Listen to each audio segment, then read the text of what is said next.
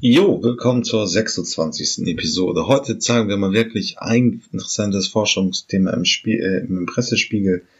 Ähm, E-Fuels als Thema. Ähm, ähm, es läuft jetzt ein Probe, eine Wirkungsrate ist immer relativ noch schlecht.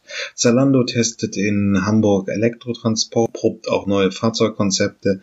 Der ADAC hat eine schöne Übersicht über die Förderung bezüglich des Elektroautos geliefert. Ähm, das Management Magazin stellt günstige Elektroautos vor. Ich relativiere das ein bisschen. Ähm, was haben wir noch? Ähm, es gibt eine merkwürdige äh, Elektroautoversicherung, da gehe ich ein bisschen kritisch drauf ein. Wir haben ein äh, Konzeptfahrzeug von Ford, wir haben ähm, die Zukunft von der ID-Reihe, äh, die ja nun angefangen hat, gebaut zu werden in Zwickau. Äh, da soll es einen größeren Kombi geben in den nächsten Jahren warum hat der MX30 nur 200 Kilometer Reichweite und äh, der ähm, Elektrotransporter kommt von Opel, der Viaro wird mit einer elektrischen Version ab 2020 angeboten. Das war's dann und viel Freude mit der Episode. Ja, die legendären E-Fuels erreichen jetzt langsam die Nachrichtenlandschaft. Wir haben also eine neue technische Option in der Zukunftsmobilität. Ähm, ist es, äh, ich habe einen Artikel vom Spiegel äh, beigefügt, der auch sehr schön technisch darstellt, was das Verfahren bedeutet. Es geht im Prinzip daraus, CO2 aus der Atmosphäre herauszuwaschen und ist in synthetische Kraftstoffe zu überführen. Wäre natürlich eine Lösung des Umweltproblems ähm, CO2, Klimawandel, alles klar, aber der Wirkungsgrad ist gegenwärtig auch noch sehr schlecht. Die Forscher haben auch gegenwärtig nicht gesagt, welchen, mit welchem Literpreis man rechnen könnte. Momentan läuft eben auch nur ein Probebetrieb, wo ein paar Liter entwickelt werden könnten. Ob und inwieweit das jemals eine zentrale Option wird, bleibt die Frage. Wenn, würde es natürlich beide Seiten lösen. Also es würde verhindern, dass wir fossile Brennstoffe verfeuern müssten. Und auf der anderen Seite das CO2, das jetzt schon in der Atmosphäre ist, könnten wir zurückbekommen und ähm, den Klimawandel so reduzieren. Aber wie gesagt, es ist natürlich große Hoffnung und Lasten auf den Projekten, aber andererseits ist der Wirkungsgrad gegenseitig eher schlecht und momentan keine tragfähige Option. Die Forscher waren auch sehr, äh, in, also im Spiegelartikel sehr, sehr ja, ähm, Zalando testet den Elektrotransporter. Das ist eine schöne Nachricht. Ähm, jetzt fangen wenigstens die großen Logistiker an und da gehört Zalando sicherlich zu, ist ja mit einer bestimmten Milliardenbewertung und liefert überall Klamotten hinaus. Ähm, die ersten will seine eigenen Flotten auf elektrische Fahrzeuge umzustellen. Danach kommt das übliche Nachhaltigkeitsblabla von Unternehmen. Aber in der Tat fangen sie jetzt an bei Zalando Plus. Das geht also wirklich so, dass ich mir direkt die Sachen äh, liefern lassen kann. Mm, also eine, ähm, wenn ich eine schnellere Lieferung äh, mich entscheide bei Zalando, heißt es Zalando Plus und die liefern dann aus. Beginnen fangen sie in der Hansestadt an. Es ist ein Ökostrom ähm, betriebenes Fahrzeug. Ähm, was ich sehr interessant finde. Wir haben jetzt in den Fahrzeugflotten, wenn man also eine Elektrofahrzeugflotte aufbaut, die üblichen Verdächtigen, Mercedes mit dem Vito, äh, äh, der EV 220 von Nissan und Renault und das ist im Prinzip klar. Aber sie setzen jetzt auch schon mal ein Mikrolieferfahrzeug von Ari Motors an. Das ist auf dem Fachlevel ein sehr interessantes Fahrzeug. Es ist sehr viel kleiner als die klassischen Transporter, die wir erkennen und ähm, soll eben auch dazu dienen, eben den Flächenverbrauch in den Innenstädten zu reduzieren, all das, was dranhängt, also nicht mehr so wahnsinnig viel Fläche zu verbrauchen. Es sind auch eben, weil es kleinere Fahrzeuge sind, ökologische Fahrzeuge. Und das ist schon interessant, weil einer der großen Logistiker nun auch mal einem kleinen Fahrzeughersteller Hersteller eine Chance gibt. Ähm, man wird es also bald in der Hansestadt sehen. So, wie einigermaßen allen bekannt sein sollte, wird äh, das Elektroauto an jeder Ecke gefördert. Der ADAC hat einen ersten sehr schönen Artikel gemacht, ähm, wo er beschreibt, welche Förderung es gibt. Also was haben wir? Ähm, der Bund ähm, steigert jetzt nach dem Diesel äh, äh, dem, dem Autogipfel die Förderung von rein elektrischen Fahrzeugen mit einem Listenpreis von unter 40.000 Euro mit 6.000 vormals waren ist 4.000 Euro. Und auch für Fahrzeuge mit einem Listenpreis von über 40.000 gibt es ähm, äh, 5.000 Euro. Ähm, also uninteressanter Bund erwartet dann, dass im Prinzip 600 bis 700.000 Fahrzeuge gefördert werden. Ähm, die Bewilligung bleibt eben bei der BAFA, Bundesamt für Wirtschaft und Ausfuhrkontrolle, können aber wahrscheinlich bei jedem Autohändler beantragt werden. Dort gibt es auch eine Liste aller förderfähigen Elektrofahrzeuge. Also wir sprechen von rein elektrischen Fahrzeugen. Für Hybride gibt es eine wenige Fahrzeuge. Ähm, das, das ist der Zoe, das ist der Ioniq von, von, von Hyundai, das ist der Kuna von und Kia und so weiter und so weiter. Was gilt noch? Steuervorteile. Ähm, wir haben bis 20 äh, jetzt sofern bis zum 31.12. des Jahres 2020. Wir nehmen das hier im Jahr 1900, 2019 auf, gilt keine Kfz-Steuer. Ähm, nach dem Halterwechsel innerhalb dieser zehn Jahre wird auch weiterhin die Förderung gewährt für den verbleibenden Zeitraum, also einmal zehn Jahre und ist unabhängig davon, ob der Halter gewechselt wird. Der große Knaller ist natürlich das Dienstwagenprivileg. Man kann das politisch beurteilen, wie man es verhält, aber an sich pauschal mit 0,5 Prozent des Listenpreises zu versteuern. Verbrenner müssen ein Prozent liefern. Ähm, das ist also ein riesiger geldwerter Vorteil und auch das Laden des Elektroautos beim Arbeitgeber muss für den Arbeitnehmer nicht als geldwerter Vorteil versteuert werden. Auch das ist absolut vorteilhaft. So, ähm, und dann kommt nochmal die Vielzahl von Länderprogrammen, die da kommen. Nordrhein-Westfalen zahlt 5000, Sachsen bezahlt 1000, ähm, und es kommen sogar, es gibt also eine Vielzahl von Listen, die jetzt ein bisschen hänzig ist. Ähm, die KfW insgesamt auch nochmal bis zu zwischen 10 bis 30 Prozent inklusive der Ballbox, wenn man sich eine Ladestation hinstellt. Ja, das ist jetzt nur Anfang. Und dann gibt es eben noch die ganzen Sonderprogramme, die hier aufgelistet wird. Da steht von Aachen 500, wir haben Jena mit 300 bei Kauf und Pacht einer Wallbox bei den Stadtwerken. Hannover bietet 500 für eine Wallbox. Also diese unzählige Liste ist natürlich wie immer in den Shownotes und auch hier in, äh, in der Kapitelbeschreibung im Podcast enthalten. Ähm, wenn das interessiert und ich denke, das interessiert viele. Ja, also endlich ist, häuft sich jetzt im Netz immer wieder ähm, die günstigen Elektroautos. Es wird so langsam ein normales Verbraucherthema. Ähm, ja, ähm, wir haben bei Volkswagen, äh, man muss ein bisschen vorsichtig sein. Ich habe eine Liste mal Euro als günstig. Der durchschnittliche Gebrauchtwagenkäufer gibt ja nur 8000 dafür aus für sein Auto. Das ist natürlich, wir sind jetzt einfach, wenn man die Umweltprämien abrechnet, so ungefähr, so Pi mal Daumen, ungefähr auf den Preis der vergleichbaren Verbrenner. Äh, der, äh, der Peugeot 208 in der elektrischen Version ist 30.000, also Umweltprämie minus macht dann schon ein Fahrzeug von 25.000. Das ist zwar auch noch immer üppig, aber andererseits, das kostet ein ähm, Peugeot 208 mit Verbrenner auch. Das ist damit gemeint. Ich habe die Liste ein bisschen beigefügt. Richtig günstig ist es noch nicht. Und bei diesen Empfehlungen muss man eine Sache immer wieder in Erwägung bringen. Wir sehen jetzt immer modernere Fahrzeuge in den Muligel-Jahrgängen 92 bis 2020 und das bedeutet, dass die Fahrzeuge 2012 bis 2015 technisch sehr schnell veralten. Es ist sehr wahrscheinlich anzunehmen, dass in den nächsten zwei, drei Jahren ein Soul von 15 oder 16 oder ein Zoe von 15 oder 16 sehr viel im Preis fallen wird. Das heißt, da kann man noch ein Stäppchen machen. Ähm, deswegen wäre ich ein bisschen vorsichtig, jetzt schon einen Neuwagen zu kaufen, Klar sind die Fahrzeuge aus 15, 16 auch nicht so leistungsstark wie heute. Wir erreichen heute eben beim Corsa 300 Kilometer Reichweite. Die kompakten sind ungefähr bei 40.000 für eine 60 Kilowatt Batterie und das sind knapp 400 äh, Kilometer Reichweite. Das können die Fahrzeuge aus 2015, 2018 nicht leisten, aber für viele reicht es auch schon das. Hm, also vorsichtig mit den ähm, Verzeichnissen. Was ist ein günstiges Elektroauto? Okay, bis gleich. Merkwürdig ist es schon, aber Porsche bietet jetzt eine spezielle Versicherung für den Taycan an.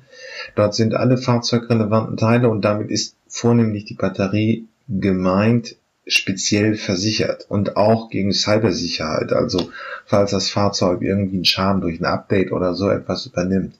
Ich finde, dieses ist jetzt die erste spezifische Elektromobilität, Versicherung für Elektroautos, die ich kenne. Ähm, es geht eigentlich im Kern um einen ökonomischen Faktor. Am, am wichtigsten beim Elektroauto, am zentralsten ist die Batterie. Sie macht den Fahrzeugwert aus. Ist die Batterie hin, oder äh, zerstört sich das Fahrzeug eigentlich nichts wert. Der Rest ist Plastikteile, das ist alles Großserie. Die Batterie ist der entscheidende wichtige Teil. Ähm, die Hersteller geben ja 150.000 Kilometer Garantie. Manche im Feld haben Erfahrung mit Fahrzeugen, die auch schon 500, 600 Millionen Kilometer laufen. Aber äh, die Batterie zu wechseln bedeutet eben Komplettverlust des Fahrzeugs in weiten Strecken. Das soll abgesichert werden. Das ist nicht unbedingt realistisch. Wenn ich mich im Feld umhöre, sind diese langen Lebensdauern, die Verwendung auch im Second Life durchaus realistisch. Aber trotzdem hat sich Porsche entschieden, eine Versicherung zu bauen dazu und sie dem Taycan-Kunden anzubieten. Das wird man weiterhin beobachten müssen, denn ich fürchte, dass viele Versicherungsanbieter ähm, auf den Markt kommen und sagen, wir möchten eine Versicherung anbieten, damit sie gegen das Risiko der Batterie ähm, Schadens gesichert sind. Ähm, das klingt nach einem windigen Geschäftsmodell, wenn man bedenkt, dass die Batterie im Prinzip sehr simpel gebaut ist und deswegen auch sehr lange hält. Aber wir beobachten das weiter mal. Ähm, jetzt gehen wir in die Luft. Es ist zwar noch ein kleines Feld, aber es geht auch da los. Wir hören uns jetzt einmal einen Sprecher von EasyJet an, leider nur auf Englisch. Es ist von CBN, CB, CNBC. Ähm, 10 Minuten Beitrag. Ich habe es auf das Wesentliche zusammengekürzt. Ähm, der Sprecher von EasyJet erklärt einmal die treibenden Kräfte und wir fangen jetzt mit dem inhaltlichen Teil an, also die Selbstverpflichtung der Flugindustrie, CO2 und damit eben auch Kerosin zu meiden. Ähm, und äh, sie investieren in ein Startup, ähm, wo da gewisse Möglichkeiten sind. Deswegen hören Sie uns das jetzt erstmal an. EasyJet is working with American startup Wright Electric. EasyJet says it will start using its electric aircraft, which fly distances of less than 300 miles, in its regular services by 2027. The drive behind it, is it cost cutting, is it the environment, or is it both? The drive behind it is is clearly the environment. Uh, we have we have to do something different. I wouldn't say cost cutting. I would say we need to consider, you know, our our strength as, as an airline is our value for money. Uh, there's a tremendous demand for low emissions aviation amongst consumers uh, and also amongst airlines. Uh, lower fuel consumption means lower costs as well. That's one of the nice things about this space. The environmentalists and the technology people are very aligned because everybody wants to lower fuel consumption. But what about airlines that need to fly longer distances? Around 80% of aviation CO2 emissions are emitted from flights travelling over 1,500 kilometres, about 930 miles. As of yet, there is no practical alternative mode of transport. The global aviation industry produces around 2% of all human induced carbon dioxide emissions and 12% of transport related CO2 emissions. The industry has volunteered to cap its overall emissions by 2020 and halve emissions by 2050. One report found EasyJet is currently the major airline with the lowest carbon emissions per passenger. By 2020, EasyJet's aircraft are expected to be emitting 75 grams of CO2 per passenger kilometre, less than half of Korean Air's Ja, und jetzt lernen wir einmal die äh, Wirkung, äh, wenn man einfach äh, auf Fluglinien, wenn man auf Kerosin verzichten kann, einfach diese massiven Kostensenkungspotenziale, die man ja so auch als Autofahrer hat. Also ähm, die, die hohen Kosten, die jetzt eben mit dem äh, Kerosinpreis ähm, zu rechnen sind. Man muss aber eins auch sagen, verglichen mit den frühen 80er Jahren, auch mit der Phase Mitte, Ende der Nullerjahre, wir hatten jetzt in den letzten zehn Jahren eine sehr, sehr stabile Niedrigphase, äh, äh, Preisphase beim beim Erdöl, wenn wir da an die ersten Ölpreiskrisen äh, Mitte der 70er und dann eben auch in frühen 80ern denken, äh, die große Rezession ausgelöst hat, ist das bedeutend anders. Ähm, da sind die Preise explodiert und wir haben jetzt sehr lange eine sehr, sehr niedrige Phase beim Benzin gehabt. Aber klar geht das Thema weiter und ja, wie gesagt, wir haben, Sie hören ja jetzt eben von CNBC ähm, auch einen der ersten äh, ja, der ersten Linienjets im Kurzstreckenbereich, ähm, die da kommen werden. Äh, und dann schauen wir uns gleich nochmal an, wo es noch hakt. Also es wird wohl noch sicherlich dauern, bevor wir Ersatz von diesen Standardflugzeugen wie der 737 oder der 747 im elektrischen Bereich sehen. Das hören wir uns gleich an. This is the world's first commercial all electric passenger aircraft. It's a prototype, but the aircraft's creator, Israeli company Eviation, says it's expected to enter service in 2022. So, this is the Eviation Alice. The unique selling proposition of this plane, besides the many benefits of it being a very sustainable aircraft with zero emissions, is actually the fact that it makes economic sense. This plane will cost $200 a flight hour to operate, a fraction of what a similarly sized and similar performance aircraft would cost to operate. And really, this is the business case, and this is the reason we started the company. The fuel bill for the global airline industry last year was estimated to have totaled $180 billion. In 2019, the fuel bill is forecast to rise to $206 billion, accounting for 25% of airlines' operating expenses. The impact of fuel prices on airlines' revenues is clear. Since 2010, the rise and fall in the price of fuel has had a direct correlation with airlines increasing and decreasing profit margins. So ja, das ist halt ein bisschen das Problem. Ähm, ähm, wir haben jetzt also das, den ersten Jet eines israelischen Start-ups, neun Sitze im Serienreif 2022 und jetzt wird in dem CNBC-Bereich das mal mit den bestehenden äh, Mittel- und Kurzstreckenflugzeugen verglichen. Die sind natürlich sehr viel leistungsstärker. Hier müsste auf jeden Fall technologisch noch was kommen, das wirklich so sehr viel ähm, mehr der Technik sehen, wie wir es bei anderen tun. Also da ähm, mit den jetzigen Leistungsstärke der Batterie kann man eben noch nicht Flugzeuge bauen, die so viele Passagiere über so lange Zeiträume transportieren können, wie die 737 oder die der A320 und so weiter und so fort. Ähm, und da sind die Aufgaben für die Technik der nächsten Jahre. Ich habe auch gehört, dass Airbus wieder mal das Thema Wasserstoff im Flugzeugbau ausgab.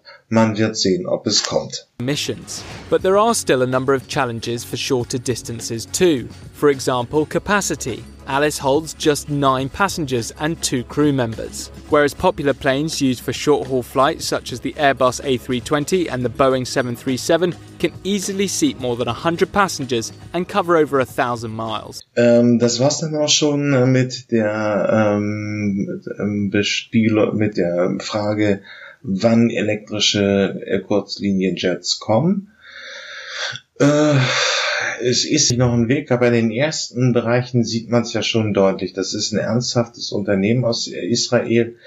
Ähm, neun Plätze, das ist eine Cessna, das sind diese Kleinstflugzeuge, die man auf, auf Kurzstrecken Daten auch jetzt schon einsetzt.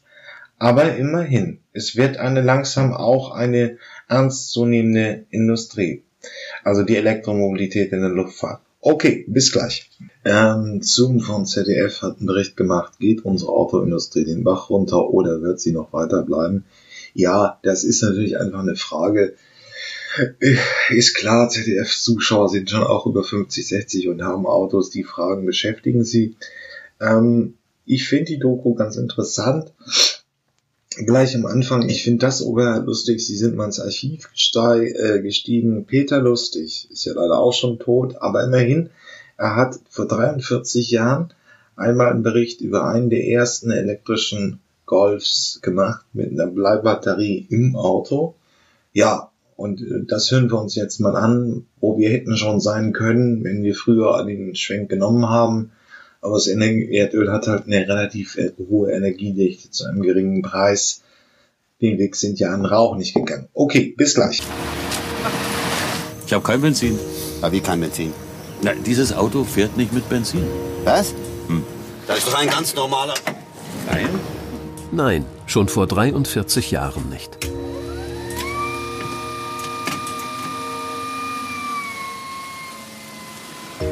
Die frühen 90er bringen uns den E1 von BMW.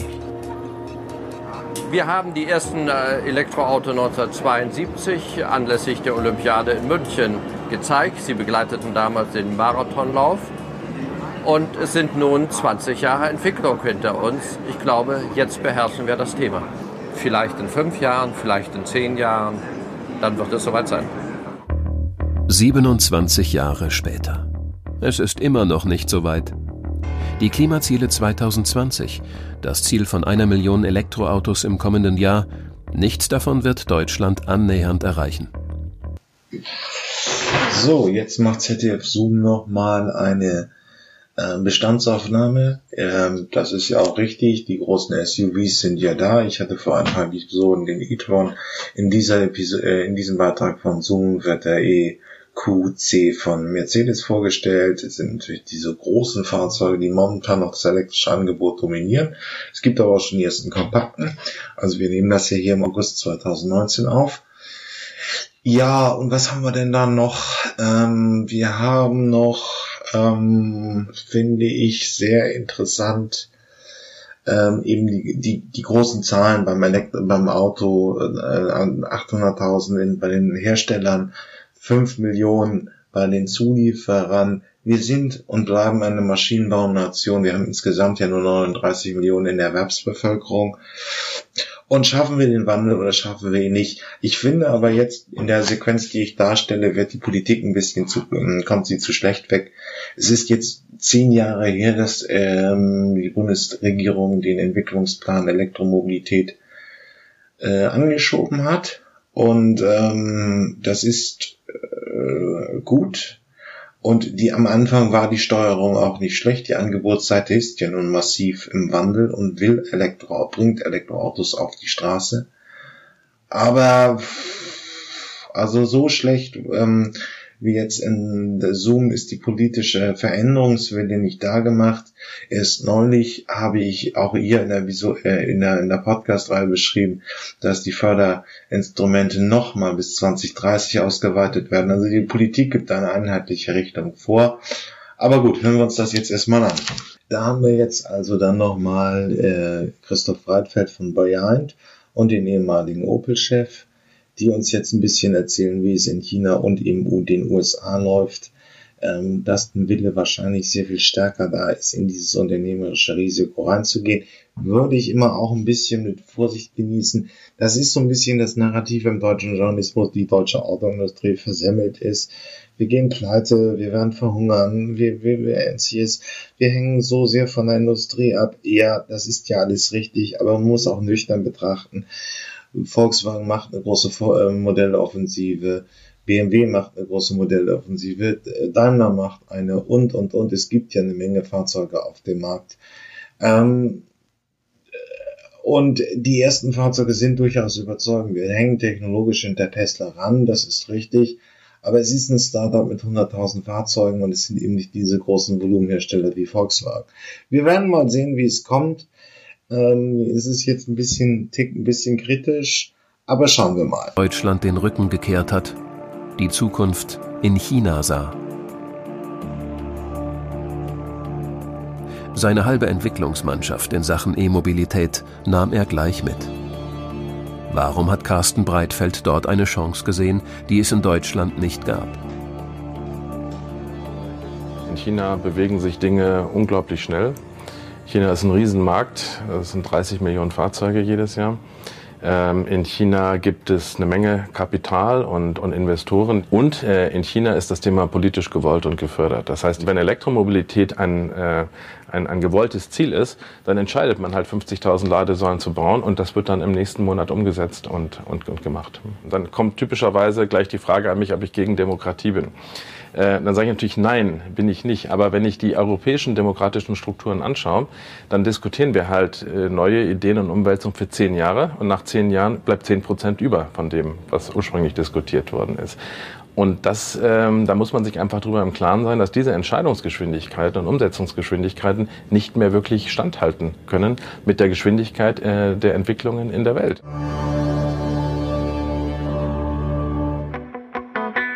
Las Vegas. Einmal im Jahr Eldorado der Hightech-Neuigkeiten weltweit. Die CES-Messe. Bevor Breitfeld zu einem ebenfalls chinesischen Konkurrenten ging, hat er dieses Auto mitgebaut, den Byton. Deutsches Produktions-Know-how, viel Geld, bedingungsloser politischer Wille. Die Zutaten, mit denen China jetzt auf den Markt drängt. Etwa 40.000 Euro für ein Elektro-SUV mit 1,20 Meter Monitor. Ein Tablet auf Rädern, in dem man Videokonferenzen halten und online shoppen kann. Wenn wir in den Metropolen der Welt eh autonom im Stau stehen, dann wenigstens voll vernetzt. Verkaufsstart Spätsommer. Auch Mercedes ist vertreten mit einem Glasei, ferne Zukunftsmusik. Zu kaufen dagegen der Verbrenner in der Standmitte. BMW hat auch eine Vision, den iNext, elektrisch, autonom und mit Flocati-Polster.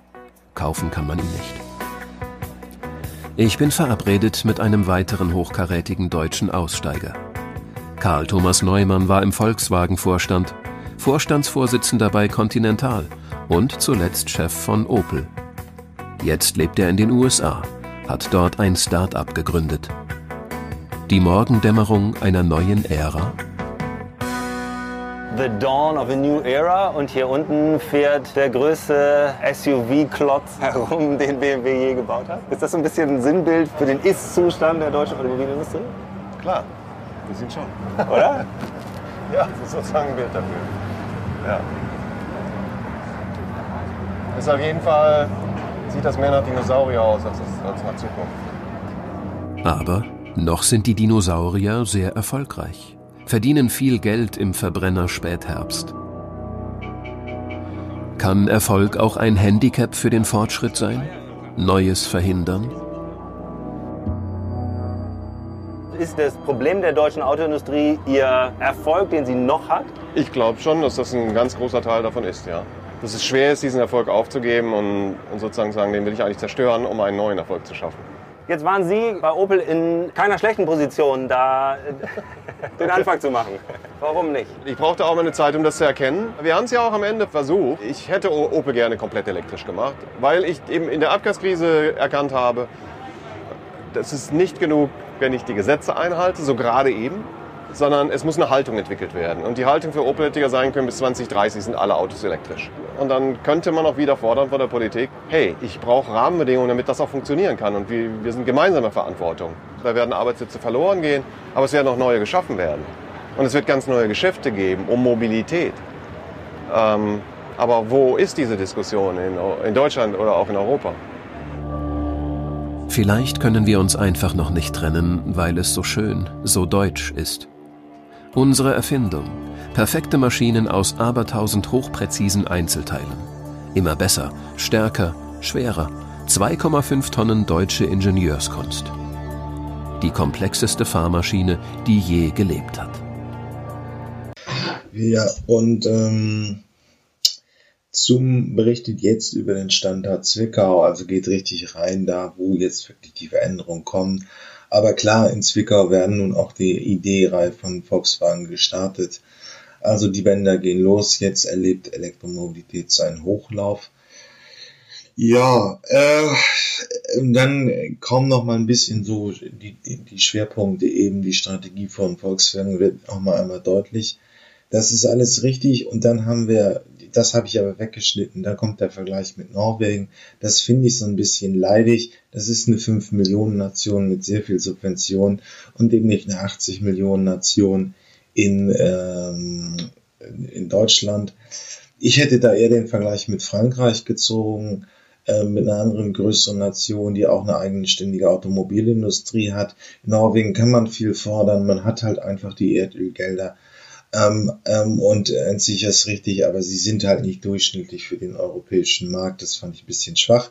Ich würde auch nicht unbedingt empfehlen, die Zoom-Doku komplett sich anzuschauen. Äh, das lohnt eigentlich nicht. Okay, bis gleich. Während Auto Deutschland bremst. Zwickau, Sachsen. Automobilstandort aus Tradition. Volkswagenwerk seit 1990. Seit Jahren wird hier der Golf gebaut. Damit soll bald Schluss sein. Jetzt soll alles anders werden. Sicher auch, weil Vorreiter deutlich besser klingt als Dieselsünder. Volkswagen sucht ein neues Image. Der weltgrößte Autobaukonzern allein ist verantwortlich für 2% der weltweiten CO2-Emissionen und möchte das jetzt ändern. Klimaziele wie Paris 2050 jetzt ernst nehmen. Dafür setzt man auf Elektromobilität. Er hat sich das mit ausgedacht. Michael Joost ist Chefstratege von Volkswagen, enger Vertrauter von Konzernchef Herbert Dies. Joost ist der erste seiner Art. Vor ihm war VW ohne einen Strategen. Wie nennt man eine Strategie, wo man durchaus jahrzehntelang den Diesel propagiert und jetzt plötzlich sagt, die Zukunft ist elektrisch? Ja, er, er, erstmal ist es ja kein äh, Ausschluss. Wir haben ja nicht gesagt, dass der Diesel äh, keine weitere Bedeutung hat. Äh, bezogen aber auf die Herausforderungen, die wir gemeinsam haben für das Thema Paris als auch CO2-Grenzwerte, kommen wir in dem Geschäft, in dem wir sind, insbesondere im Volumengeschäft, an Elektromobilität eigentlich nicht vorbei. Aber sind wir denn in Deutschland schnell genug dafür, für die Geschwindigkeit, mit der diese Entwicklung in der Welt passiert? Äh, jeder, jede Technologietransformation hat am Anfang ein paar Hassels. Äh, es gibt immer, wenn Sie äh, irgendwas umbauen, dann dauert es einfach drei Tage, bis es fehlerfrei ist. Da dauert es drei Tage, bis wieder, bis Sie sich daran gewöhnt haben, dass es etwas anders ist. Jetzt hat man nicht den Eindruck, dass das drei Tage dauert, sondern ja, jetzt mal sy sy symbolisch, ja. Äh, es wird äh, sicherlich zu beschleunigen sein. Sollte es. Dringend. Auch der Autoindustrie ist klar, man hat zu lange auf der Bremse gestanden. Von hier aus soll die Elektromobilisierung der Massen beginnen. Zwickau wird zukünftig VWs E-Auto ID3 bauen. 400 Millionen Euro investiert der Konzern in den Umbau des Standorts. Das Problem mit der E-Mobilität? Motorenbauer, Auspuffmonteure und Kraftstoffpumpenexperten braucht man in Zukunft nicht mehr. Eine Learning Journey eine Lernreise soll die Autoschrauber auf ihre Zukunft als Elektrostecker vorbereiten. Eins, zwei, dreimal Sicherung. Hier werden die Fachkräfte geschult. Mit einem Rollenspielraum, genannt Emotion Room.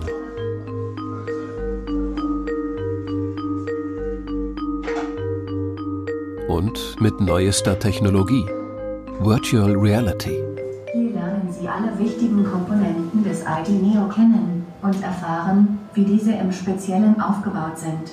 Mittels der leuchtenden Taste auf der Kontrolleinheit vor Ihnen können Sie Ihr Erlebnis beginnen. Ein Erlebnis, das nach und nach alle Mitarbeiter des Standorts ereilen soll.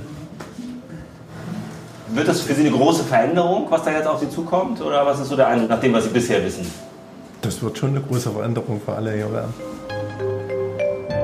VW ist stolz auf 17.000 vorbestellte E-Mobile.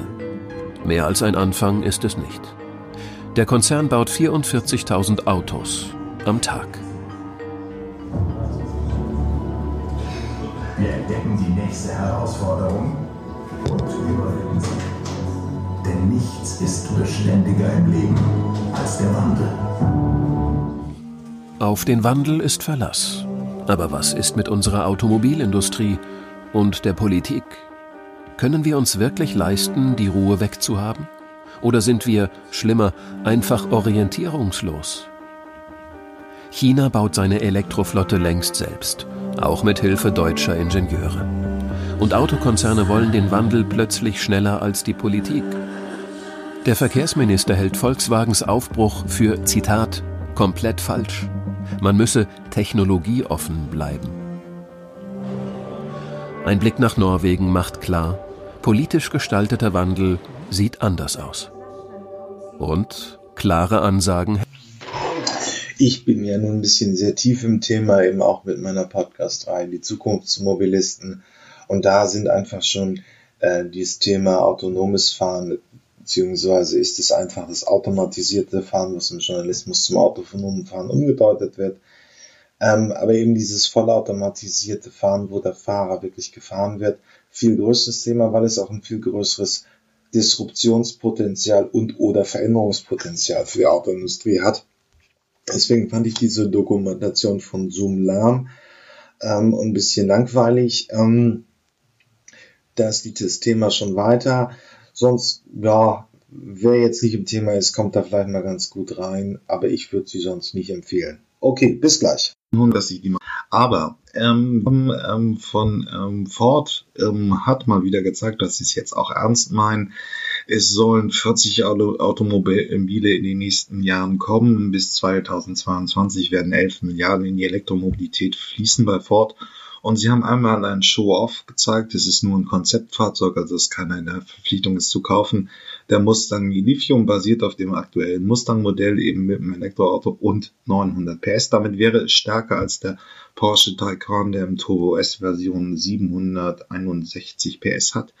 Aber 900 PS. Nur im Prinzip gibt jetzt Ford auch mal laut. Momentan äh, haben sie ja kein mehr sehr aktuelles äh, ähm, Angebot. Wir werden sehen, wann die ersten Modelle kommen. Ähm, ich habe dieses Jahr auch keinen kommentiert, keinen beurteilt. Ähm, aber immerhin geben sie laut mit einem so ein Show-Off-Produkt. Sieht auch gar nicht schlecht aus, läuft auch zu SEMA, das ist eine US-amerikanische Automesse. Aber das war's dann bis äh, erstmal von Ford. So, und zweiter, ähm, am 4.11. ist ja nun die Ideeproduktion in Zwickau losge ähm, äh, losgegangen. Aber auf der anderen Seite stellt sich die Frage, was es so, sonst noch gibt. Ähm, Volkswagen zeigt den ID Space Vision. Das ist so ein Gran Turismo, der schon ein Kombi-Design hat. Damit wird auch endlich der Markt bedient von Leuten, die wie ich eine große Ladefläche brauchen.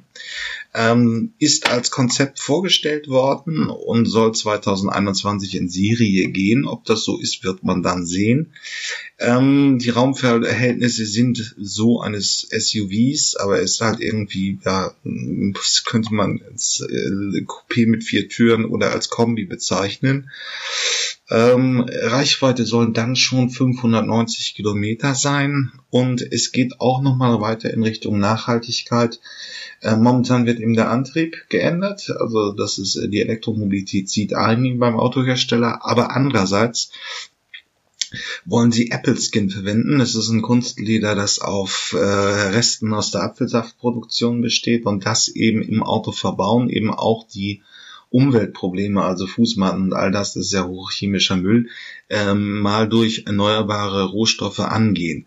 Wir werden sehen, was dabei rauskommt. Okay, bis gleich ist ja der Mazda MX30 vorgestellt worden und ähm, jetzt hat mal der gegenwärtige Chef von Mazda Europa erklärt, warum das Fahrzeug wirklich nur 200 Kilometer Reichweite hat. Das ist nicht mehr zeitgemäß, selbst Kleinwagen sind ja wie der Corsa schon bei 300 und ähm, der ähm, MX30 geht in Richtung eines kleinen SUVs.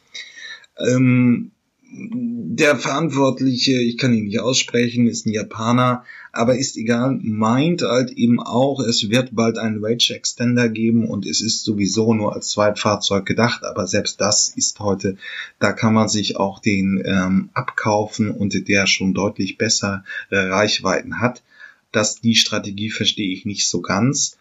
Aber immerhin hat Mazda ja jetzt auch Elektrofahrzeuge auf dem Markt, aber die 200 Kilometer Reichweite, das ist 2012, das ist nicht mehr 2019. Okay, ja, Opel bringt den Viaro E. Ähm, der Elektro, äh, der Transporter von ähm, Opel wird nun auch endlich elektrisch. Es soll zwei Varianten geben, einmal mit 200 Kilometer Reichweite und einer 50 Kilowatt Batterie und einer 75 Kilowatt Batterie für 300 Kilometer. Der Preis ist noch nicht angegeben. Ab 2020 soll er eben angeboten werden, nächstes Jahr.